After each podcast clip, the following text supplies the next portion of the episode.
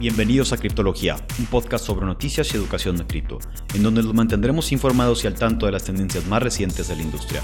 Este podcast es patrocinado por Exponential Crypto, la aplicación que automatiza tus inversiones en cripto. Comienza a invertir en cripto de manera inteligente en excryptofund.io.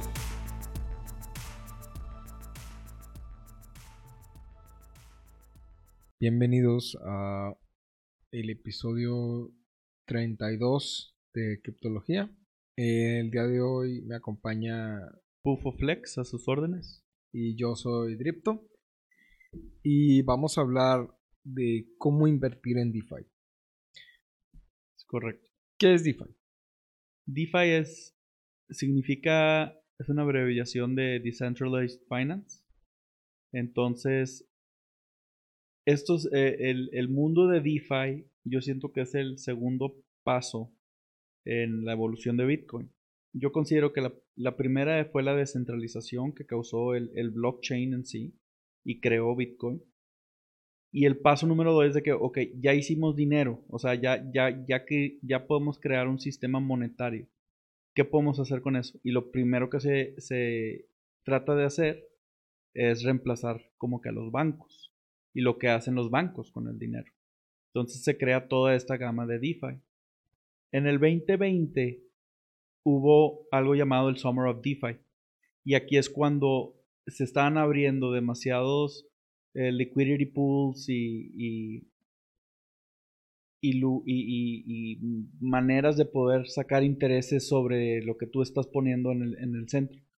Eh, y esto causa que estén dando un súper rendimiento. Estaban prometiendo entre 500, 100 en, lo que se llenaba el, el, liquidity pool.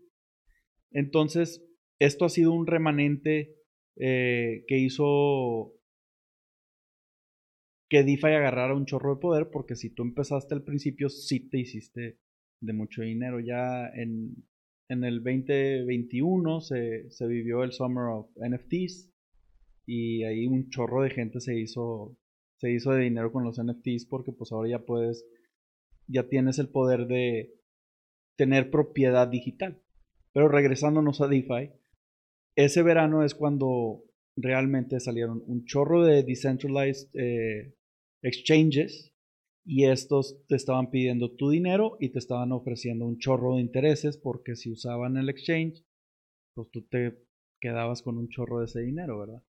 Y teniendo sus problemas, que los liquidity pools, aunque lo que resuelven es de que tú ya no tienes que buscar a otra persona que, esté dispuesta a, comprarte o a venderte. Tú llegas al vaso de agua, sacas lo que necesitas tú de, agua y le pones agua salada del, otro lado para que se compensen los precios en ese, en ese momento. Tú llegabas con tu moneda, la metías en, el liquidity pool y sacabas la otra en el exchange. Entonces era automático. Es como una tiendita de confianza en la que no puedes robar. O sea, ahí están los chocolates. Tú vas, le depositas el dinero y agarras los chocolates. Igual, nada más Exacto. que funciona al revés. También puedes dejar chocolates y agarrar dinero. Pero hay mecanismos para evitar que nada más te lleves el dinero o te lleves el chocolate, ¿verdad? Sí, claro. Es llamado los. Se hacen a través de los smart contracts. Va. Smart contracts sustituye la confianza se ejecutan automáticamente. Si okay. es, eh, está automáticamente, si yo meto una moneda de, de, este lado, me va a salir el, el equivalente del, del, otro lado de lo que estoy pidiendo. Entonces ya no es como, ya no tengo que hacer trading para cambiar una moneda por otra, ya no tengo que poner una orden y esperar a que se ejecute. Es instantáneo, al precio de cómo está balanceado ese liquidity. Y esto daba un chorro de oportunidad a arbitrage entonces, si se descompensaba en, si se descompensaba el, el Central Exchange y estaban vendiendo la, mon la, la, moneda mucho más cara, gente la compraba, se iba al liquidity pool y la dejaba ahí y agarra, o sea, y, y agarraba esos centavos de diferencia que en el Central Exchange ya se había balanceado. Está, está bueno, bien interesante. Ahí uh, tengo que remarcar algo. Crypto y yo encontramos una oportunidad de arbitraje una vez donde había un token que se estaba vendiendo en un DEX a 60 dólares. Y en un, y en un Central Exchange se estaba vendiendo por 30 dólares. Entonces compramos un chorro de, de, de, por 30 dólares y los vendimos por 60. Y al final, con fees y, y gastos de transacciones y demás, terminamos 20% abajo. Entonces, sí, también hay oportunidades de arbitraje, pero si ven oportunidades muy locas, pues a lo mejor están locas por algo, ¿no? O sea, no, no siempre funciona. Sí, o sea, yo, yo creo que, que DeFi se está, todavía falta mucho por evolucionar. Suceden muchas cosas como lo que sucedió con Luna y Terra, este, que son maneras nuevas de que están tratando de solucionar los problemas que deja no tener una persona en medio. Entonces, el que unos desarrolladores tengan una idea de cómo puede funcionar el nuevo sistema monetario, eh, pues va a haber muchos, muchos cagazones, van a haber muchos tropiezos como lo que, como lo que de repente ves. Muchas veces sí son rock pools, muchas veces son, eh, ¿cómo se dice?, scams o lo que tú quieras, pero sí hay que recordar que son cosas que nadie ha probado. O sea, se está probando en el momento y, lo que no funciona es lo que hizo, por ejemplo, Luna y Terra tratando de hacer una Bueno, no es que no funcionara, sino que era vulnerable a um, un short attack. A lo que sucedió. Y, y el ecosistema dependía mucho de UST. Entonces esa dependencia de UST fue lo que lo hizo caer al final. De hecho, una de las propuestas para solucionar el problema era que el Terra Luna que estaba ahorita se volviera Terra Classic. Este. Intentar algo. UST iban a sacar Terra, Terra Luna o un fork.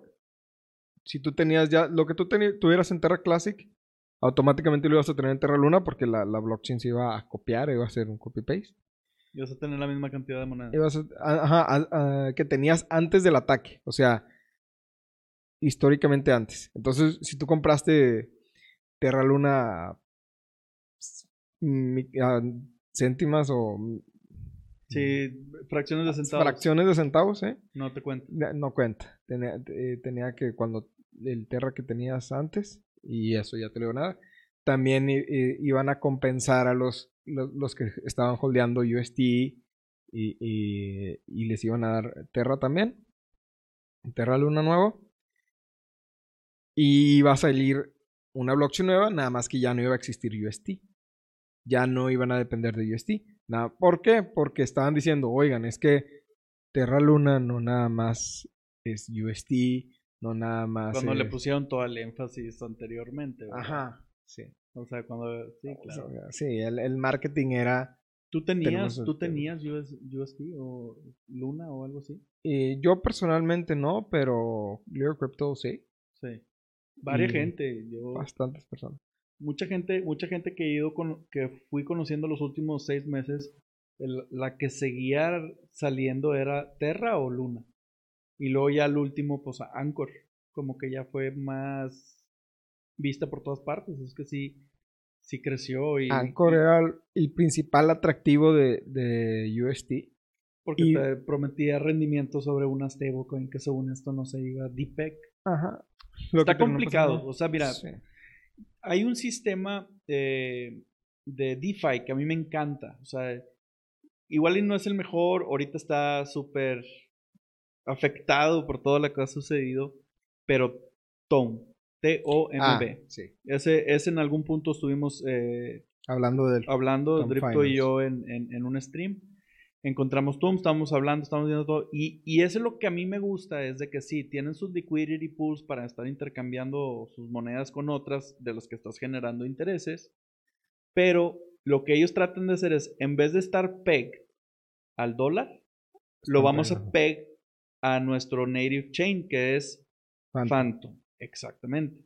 Entonces ahí el riesgo de un LP, que es si se desbalancea, o sea, por ejemplo, si tú metiste, y lo voy a tratar de resumir para no confundir tanto, este, si tú metiste 100 dólares de una moneda de Bitcoin y tú pusiste 100 dólares de, de Ethers en el otro lado del liquidity pool, si, si se empiezan a desviar en precio, o sea, por ejemplo, el Ether puede, puede bajar 5%, el total de dinero que pusiste en el liquidity pool se, te hace menos, porque no, porque ahí se está afectando el balance de que si, si en el momento que tú metiste sube el, el, precio de una, o sea, tienen que siempre estar lo más a la par posible para que en base a los rendimientos que te está dando con una moneda que probablemente no tiene mucho uso, eh, a la hora de tú sacar,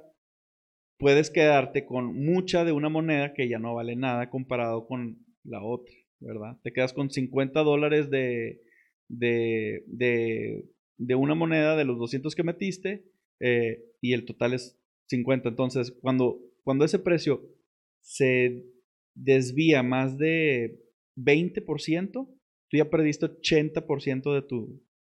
Es exponencial el, la pérdida si, si, hay de esa descompensación.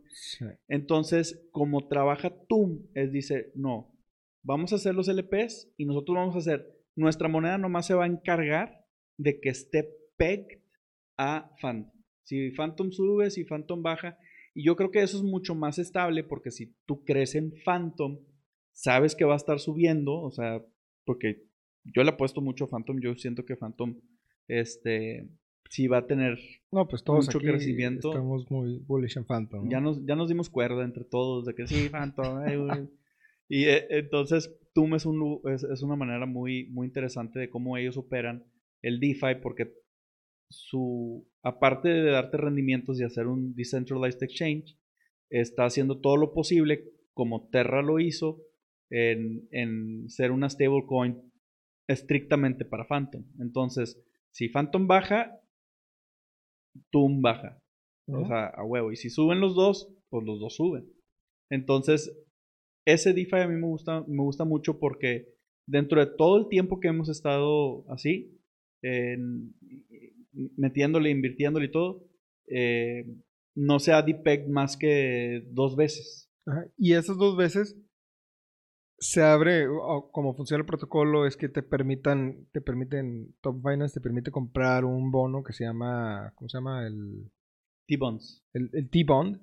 Y ese T-Bond es prácticamente, tú, tú vas a ganar dinero, o sea, estás quemando dinero con la esperanza de que vas a ganar dinero cuando se vuelva a hacer el pegging, ¿no? Y ese dinero es para, para que se vuelva a hacer el pegging. Y, y tú vas a poder vender esos T-Bonds de regreso vas a poderlos pedir de regreso una vez que el, que el pegging eh, se recupere. Cuando, Tom valga más que Phantom. Ajá, cuando Tom valga más que O sea, Lo, lo, hacen mucho más de la manera en como los gobiernos lo hacen con bonds y así. O sea, básicamente son tres monedas que ellos pueden limitar en dado caso de que empiecen a, empiecen a vender mucho o, cosas así. Tienen tres monedas que, se tienen que joder para que valga queso todo. Sí, no. Y está bien difícil porque una de esas monedas solo se habilita para salvar a las demás. Entonces, pues es, es, un círculo virtuoso, ¿no? Por decirlo de alguna manera. Pon tú, el gran problema de, de, de, de, Terra es de que ahora, eh, antes creo que había como 300 mil Terras y ahorita hay 3.2 mil millones de, de terras así. Y aquí lo que hacen es, cuando, cuando la moneda está arriba, paran de producir este T-bonds, T-bonds, o sea, los bonds. Los bonds los venden para, para que se nivele, porque cuando está abajo del PEC, paran de producir TOM, la normal. Paran de producir, entonces no se empieza a saturar el mercado porque realmente se para de producir, o sea, los como que paran tus intereses. Y este no sé, o sea, sí está, sí está muy interesante porque lo puedes andar, puedes andar jugando con, con esos, porque a veces conviene comprar T-Bonds y otras veces conviene comprar T-Shares y luego el TOM normal, lo cambias a, a, Phantom y ya lo, y lo vas jugando con eso en, en la misma red, ¿verdad? Sí, sí, sí, eso lo hace más robusto. Yo, yo siento que aquí el, el problema, más que nada, era que el UST quería estar ligado o, quería dólar. estar ligado al dólar, que es algo externo, ¿sí? Sí, que no que tienen control sobre lo que quieren. No, tienes control, no, no puedes de repente imprimir más dólares para acá. Lo mismo pasa en, en, eh, este, en, en- en Top Finance, que no pueden imprimir más Phantom, pero pueden interactuar directamente con el Phantom e influenciar el precio del Phantom, ya sea comprando Phantom o vendiendo Phantom, porque ellos tienen Phantom en su tesorería. Claro. Entonces, no es una manipulación de mercados, pero es, un, es una interacción más directa sobre lo... Pues, eh, sí me voy a entender, ¿no? O sea, es una interacción más directa con el, con el activo de valor en sí. Que, Que con tienes ese activo tú en Ajá. tu, en tu caja fuerte para respaldar. Ajá, es correcto. O sea, tú- la moneda que tienes está respaldada por esa moneda dentro de la misma red de la moneda. Entonces está muy difícil que haga que haya un depegging porque está respaldada directamente en una tesorería. En cambio, UST lo único que lo respalda es que hay un algoritmo detrás que va a estar encargándose de comprar y vender UST para mantenerlo al dólar. Entonces, Sí, correcto. Es que ese, ese, yo creo que los, los stablecoins van a, van a sufrir mucho. O sea, no, porque- todo- ya, ya sufrieron bastantes. USDT ya se. es que USDT también está bien shady. O sea, to- todos los stablecoins como que, no sé si USDC sí esté respaldado, no, pero USDC sí está bien respaldado por dólar en cuenta de banco, o sea, no, no es, es que es pública, es una, es cuenta- es y es una cuenta pública. una empresa. Ajá, eh, Una y pública. está, es, es de Circle, Ok. es- así se llama la empresa. eh, ofrecen varias, varias cosas así de, de blockchain y de, de DeFi. Y, y servicios, tipo, creo que tienen su propio procesador de pagos de cripto y demás. O sea, no es tanto ellos ofrecer, ellos, ellos ser una DAO o algo de, de, de DeFi en sí, más que nada te dan a ti o a a otras empresas la forma de darle a sus clientes la forma de interactuar con bl- blockchain, ¿no? Sí, correcto. Este, a través de procesador de pagos y... Es más confiable, se siente mucho más confiable que si está. Eh, si le, sí le responde al gobierno de las cosas que hace U- Ajá, es correcto. este Coinbase. Y Sí, Circle, Circle. Sí, creo que Coinbase y Circle están ligados. Creo que Circle es de Coinbase, si no me equivoco. Yo sé Yo. que Coinbase está en, en- en la bolsa. Sí, Coinbase está en la bolsa. tiene que andar res- respondiendo todas las cosas que tienen que. Sí. con las que tienes que cumplir, ¿verdad? Y, si se atentan a las consecuencias y la que si la riega. Sí, entonces USDC este, sí, es, es la única moneda que, y BUSD, tanto BUSD y USDC son las únicas monedas que de plano no han sufrido nada. O sea, no han sufrido ningún tipo de pegging. Todas las demás stablecoins, 10 centavos, 5 centavos. eh, de- bueno, tampoco tanto. Por ejemplo, USDT creo que fue 2 centavos que tuvo de depegging, de que valió 98 centavos durante Mm, ¿Cuánto fue? Creo que fue dos horas o algo así. O sea, tampoco es que sea tan. O sea, que sea algo tan significativo y que dure lo suficiente. Pero sí, eso que pasó con UST, sí le empezó a pegar a distintas monedas. Sí. A distintas stablecoins, pero, más que nada. Como que todas les perdieron la confianza. Sí, perdieron confianza. Pero mira, es- es- es- un-. Es un tropiezo que, que ya pasamos. Ahora ya sabes que necesitamos tener cuidado con las, las stablecoins porque pues no son tan stable como aparentan. Creo que especialmente las, las que están back, eh, o que tienen backed algorítmico, ¿no? Sí, correcto. No, no es infalible. Sí, no es infalible. No sé si Dai, no, no me fijé qué, qué ha pasado con él. Me que Si, ¿Qué recomendarías tú en lo que te tienes que fijar para saber si vale la pena ¿Con meterte con esa stablecoin? pues. Pues El mira, yo- sí. ¿Qué- ¿Quién está detrás y qué está detrás? Por ejemplo, US, USDT, eh, nadie tiene confianza sobre lo que hay detrás. El- los shady, reportes son dos eh, empresas en la isla Caimán y una está controlada por la otra, pero no saben quién es el dueño, o sea, super shady. Y no, Sí. y, y no le tienen que reportar a nadie que, oye, lo que hemos imprimido lo tenemos dólar por dólar en el banco esperando a ser utilizado, o sea, que lo pidan de regreso. Sí, no, o sea, son auditorías, no, sabes. Este... Hacen sus propias auditorías. Hacen sus, se auditan a sí mismos. Y, no sacan nada nuevo, o sea, dicen, o sea, no saben por qué está backed up. Y, es, y eso que es la, la stablecoin más utilizada, ¿eh? Correcto.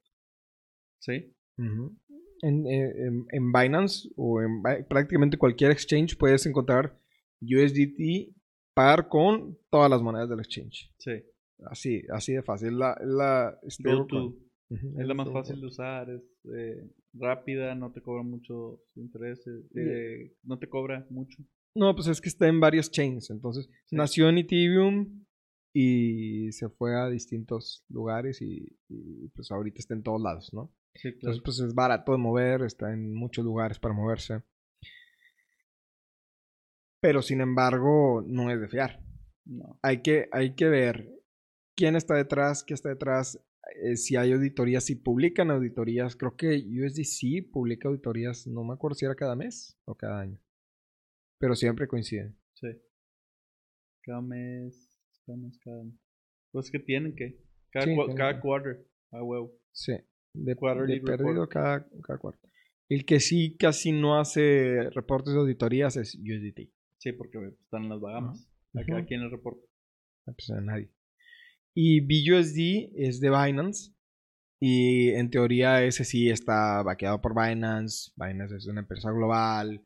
Todo el mundo. Binance es, es, de Hong Kong o de dónde? ¿China? Nació en Hong Kong. Nació en Hong Kong.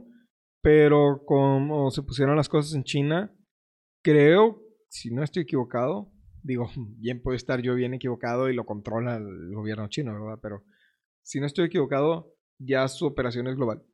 Ya sí, no, sí, global definitivamente. ya, ya tienen como, eh, ya, no tienen, ya no están físicamente en Hong Kong, ahora están en el mundo y están... oficinas en diferentes... oficinas en diferentes países y ciudades.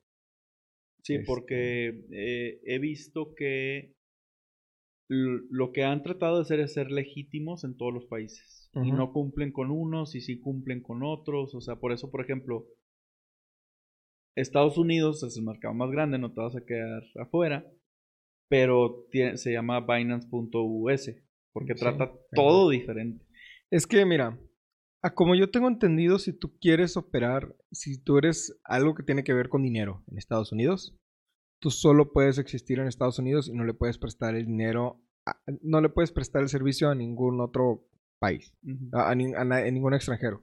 Entonces, por eso todos los exchanges tienen el exchange para Estados Unidos y el exchange para el resto del mundo. Ya.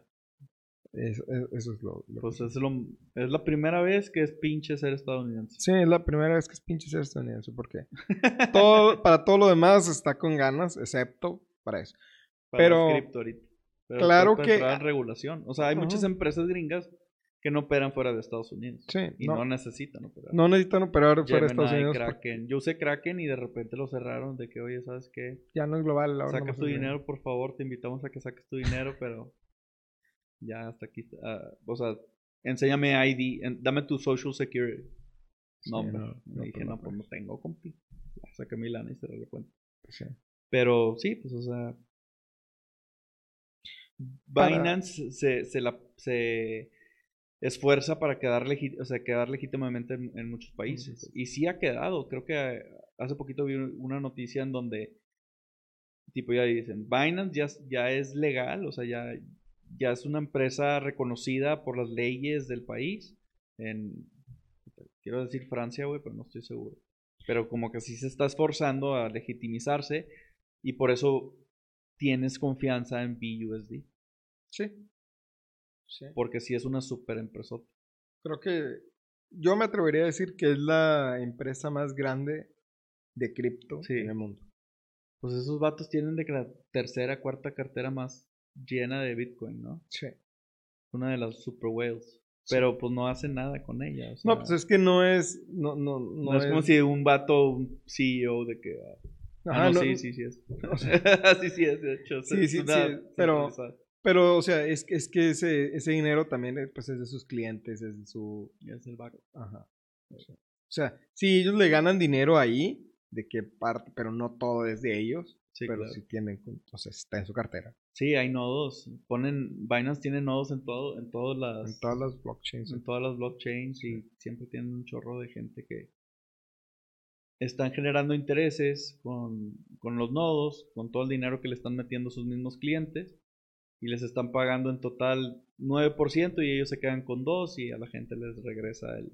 Y lo hace easy to use. O sea, tú Sí. no te tienes que meter a cada chain. Bueno, en teoría, easy to use, porque No, bueno, sí está complicado, pero a comparación de si yo tengo 300 dólares y quiero meter 100 en una blockchain y 100 en otra y 100 en otra, pues es más fácil meterme a, a ¿cómo se dice? A- Binance. A, Binance y nomás buscar las monedas y stakearlas con ellos. stakearlas, en, en lugar de meterme. Que ojo, lo- hacer staking en, en, en DeFi, pues es nuevo, empezó en el 2020, con el Summer of DeFi, ¿no? Sí. Si no me equivoco. Bueno, staking ha sido como que una manera de de controlar los precios. Eh, bueno, tiene varias, varias, este, varios usos el- el staking en sí, pero básicamente es para controlar que la gente no venda de un día a otro. Sí, mira, yo tengo entendido que el staking, el, el, eh, ¿cómo se llama? La definición original de staking, eh, porque pues cuando tú hablas de stakear una moneda, cambia dependiendo si estás hablando en el 2017, 2018, Ah, ok. 2000, ajá. Sí, sí, sí. Como, como yo lo vi, que empezó todo el tema de hacer staking de, de las monedas, es que, ok, vamos a sacar una nueva, eh, una nueva forma de, de validar las transacciones. Se va a llamar Proof of Stake. Tú puedes congelar ciertas monedas y eso te permite convertirte en validador a, a tu nodo. O sea, tú, tú puedes firmar las Ah, transacciones. correcto. Y eso, lo que, y por tener ese dinero ahí congelado, nosotros lo que se genera de las comisiones de las transacciones, te lo vamos a estar pagando, ¿no? A tu, a tu wallet, a tu cartera. Simplemente tienes que tener un servidor prendido, con una wallet, el dinero congelado, y ya, es, es todo lo que tienes que tener. Tú vas a estar generando. Y tú vas a estar generando. Y, lo- y, y usaron ese mismo sistema para el poder de voto. O sea, para Ajá, votar, para sí. cambiar las cosas. Para cambiar las cosas, lo pueden cambiar los validadores. De hecho, si no me equivoco, Terra Luna así funcionaba. Tenía 130 validadores y entre ellos votaban y, y congelaban la, la- la blockchain. Y así. Ellos fueron los que decidieron congelarla. Ellos decidieron congelar la blockchain porque la pararon para hacer algunos updates. Es la única forma que tienes para hacer cambios en una blockchain. Que Bitcoin. La mayoría-. Esto, o sea, Bitcoin se, se puede con Bitcoin, pero convence a todos los 50%, mineros de Bitcoin. 50, sí, 50 punto 51% a, a que paren sus minas, cambien el código y las vuelvan a publicar y... Y pues, todos bajen la misma, el mismo código y que todos estén en el. Sí, no, pues es un. Ojo, hay, hay un ataque de, de, de blockchains que lo que tú haces es que infectas de que o, o con- o tomas control de varias máquinas del 51% y las pones a hacer pues las operaciones Un fork. Ok. Haz de cuenta que es, un, es como un fork, ¿eh? Porque haz de cuenta que lo que haces es que tú las dejas operando y luego los otros nodos, o sea, como que interrumpes la conexión de entre la mitad de la red con la otra mitad de la red. Entonces, estos están operando y luego los otros están operando inmediatamente y luego ya los permites que se conecten y pues se hace un despapalle porque no pueden ordenar las transacciones ni nada. Ay, ¿se, ¿Se crashea o qué? Pues no, no se crashea, pero, o sea, este, puedes, puedes hacer, en ese inter, tú puedes aprovechar y hacer double spending, por ejemplo, en una mitad y luego en la otra. Y sí se va a efectuar porque las transacciones se van a, a- a validar, ¿no? Sí. Entonces, sí. Se puede, se puede hackear el blockchain. No, pues es que nada es Sí, seguro. de por sí ya andamos bien culiados, güey. Ya no estás diciendo que hay maneras de joder todo el No. sistema que nosotros creemos infalible. No, hay varias, pero hay, hay bastante. Hay varias, no, hombre, güey. Show de Halloween, güey. ¿Cómo, ¿Cómo hackear un blockchain? Eh, sí, hay, hay varias, pero... No, más, más que hackear, yo creo que son exploits. No, que se pueden hacer, sí. o sea... no pero mira, eh, lo que sí se, se puede hackear, hackear, es DeFi. los contratos Los de DeFi, porque son smart contracts. Los smart contracts son código y el código, pues, lo escribe una persona. La persona se puede equivocar, nadie es perfecto. No existe el código seguro. Eh, eh, no siempre la persona que diseña un protocolo o que diseña el- la arquitectura o el smart contract eh, lo hace pensando en la seguridad. Y pues eh, hay errores de seguridad. Sí, claro. Sí, eso, eso es lo que pasó con Samurai. ¿Sí? Samurai encontraron un exploit y mintearon sus propias monedas y las, y las dompearon. No, ojo, aquí yo siento que aquí lo que pasó no es que sea un, un error de seguridad per se, es que se copiaron otro proyecto que tenía un problema de seguridad. Sí, Entonces, definitivamente. Es Como todos los proyectos son copias de todos y todos están copiando de todos, una falla de seguridad en un proyecto puede significar abre, abre a todos a un riesgo. a varios proyectos. Es por el, el problema es por el copy paste Sí. que, que- que- que se hacían. Es porque este, le, le pasaron un, un pañerito, le pasó la tarea al otro y no le cambió lo No, suficiente. No, no, le cambió lo suficiente y. Y sí, se se fue, se fue a la. Entonces, en conclusión, este DeFi hay que tener mucho cuidado. Si hay maneras. Hay que tener mucho cuidado porque hay. Hay que entrarle con, con cautela y siempre pensando que lo que le vas a meter lo vas a perder. ¿verdad? Sí, porque te, te pueden prometer 500% y a lo mejor sí te dan Es 500%, que, es que sí, pero sí esa moneda ya no vale nada. O- Existen esas, esas eh, minitas de oro, güey, donde si llegas temprano y le metes, sales ganando. güey. Es que- Di- lo vimos con DeFi Summer, lo vimos con NFTs, lo vimos con las DAOs, güey. Si hubieras entrado temprano al da- a las DAOs y te hubieras salido al momento exacto, güey, hubieras sacado un chingo, güey, de... Entonces hay que tener los ojos abiertos, hay que tener cuidado, porque pues como, como hay los success stories, están las historias de miedo que nos, que nos va hay a tres contar cosas que, en Halloween. hay tres cosas que te puedes topar en DeFi. Una es un proyecto legítimo que va a ser un éxito y resulta ser un éxito y si entraste temprano ya le pegaste. Estás del otro lado. estás del otro lado. Proyectos que son prometedores, son en serio, ahí van y al final no funcionaron. Digo, también tienes que eh, practicar un poco el pensamiento crítico para saber, ok, esto que están haciendo si tiene sentido, podría funcionar, vamos a ver si funciona.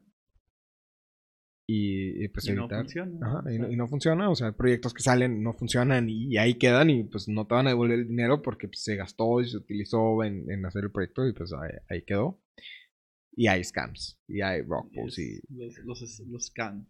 Eso más que nada hay que, de, de los que, de lo que más hay que cuidarse es de los scams porque es triste cuando le metiste un proyecto y no funciona, pero dices, bueno, le metí el proyecto, no funcionó, o a lo mejor tenía problemas de seguridad y lo hackearon, bueno, qué triste, ni modo. Ah, chin, me robaron Borra- mi lano. Me borraron todo, sí, o sea, que borraron todas las redes sociales, no sé qué, ya no los encuentras. Y Eso es peor, es, es- es mucho mejor perder tu dinero. en un proyecto en, un que proyecto crees. real, Sí, porque mira, eso es, eso es, eso es algo muy importante también, o sea, que el proyecto refleje lo en lo que tú estás interesado. Por ejemplo, clima yo le entré con, oye, ¿sabes qué? Pues carbon, eh, carbon, eh, Carbon bonds. carbon bonds, vamos a comprar, al rato van a valer más, no sé qué, tenemos esto, queremos ayudar al planeta. Ya está, y le metí y perdí horriblemente. Como todos. No, bueno, me compensé cuando dobleteé el dinero, saqué y ahí dejé la, la- lo- los intereses Bueno. y ahorita valen 5 dólares, güey. No fue pero, pérdida, pero... pero es un proyecto que dices de que, bueno, pues no funcionó, eh, los DAOs no eran un sistema correcto para ayudar al planeta, entonces, por lo que acabamos de ver, pero, a la pues, siguiente cosa. bueno, sí, a ver qué sí, ¿verdad?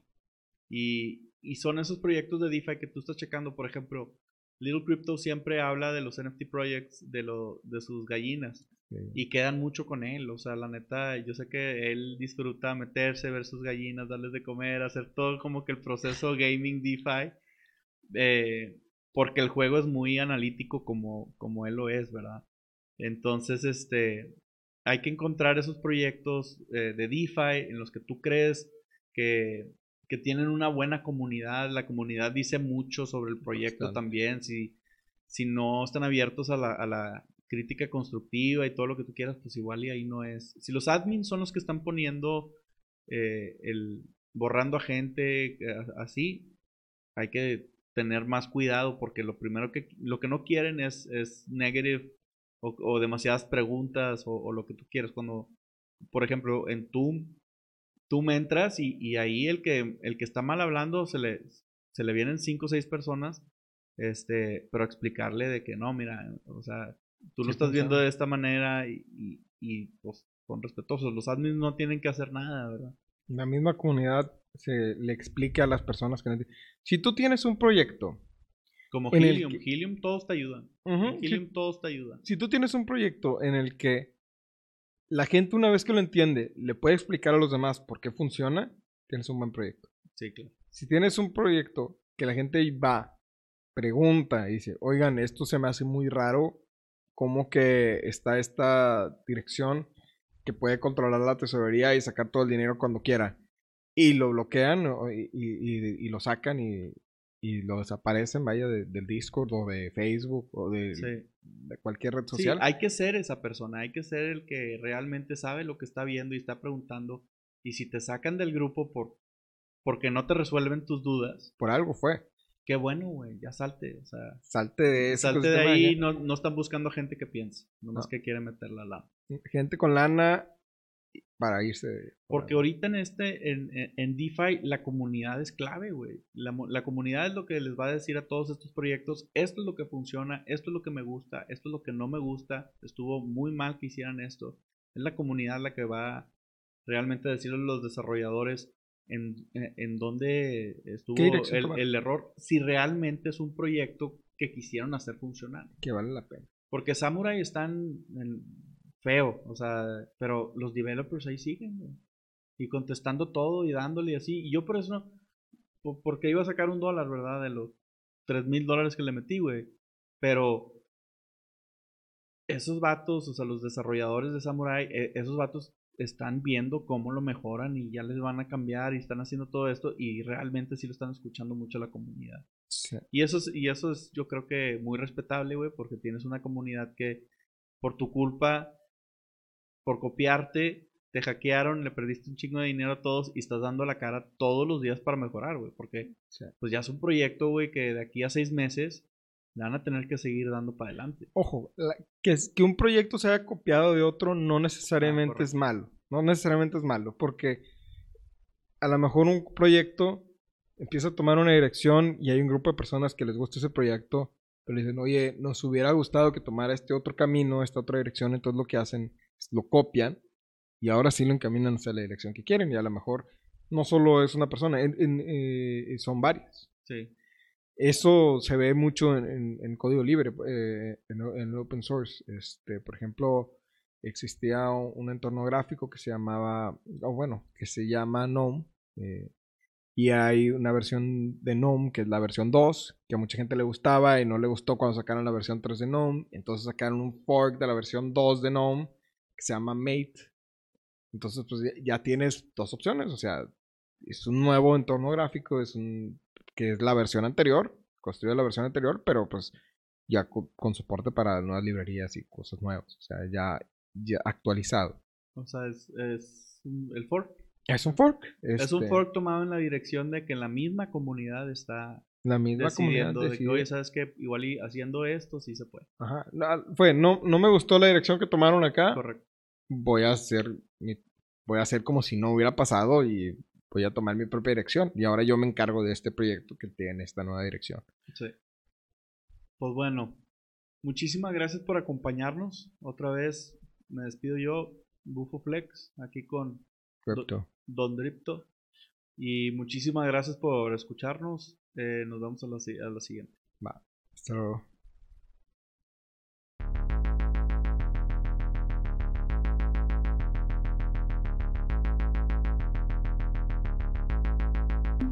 Gracias por escucharnos. Estás a un paso más de convertirte en un criptólogo. No olvides seguirnos en el canal que nos está escuchando y nuestras redes sociales. Link en la descripción. Este podcast es patrocinado por Exponential Crypto, la aplicación que automatiza tus inversiones en cripto. Comienza a invertir en cripto de manera inteligente en excryptofondo.io.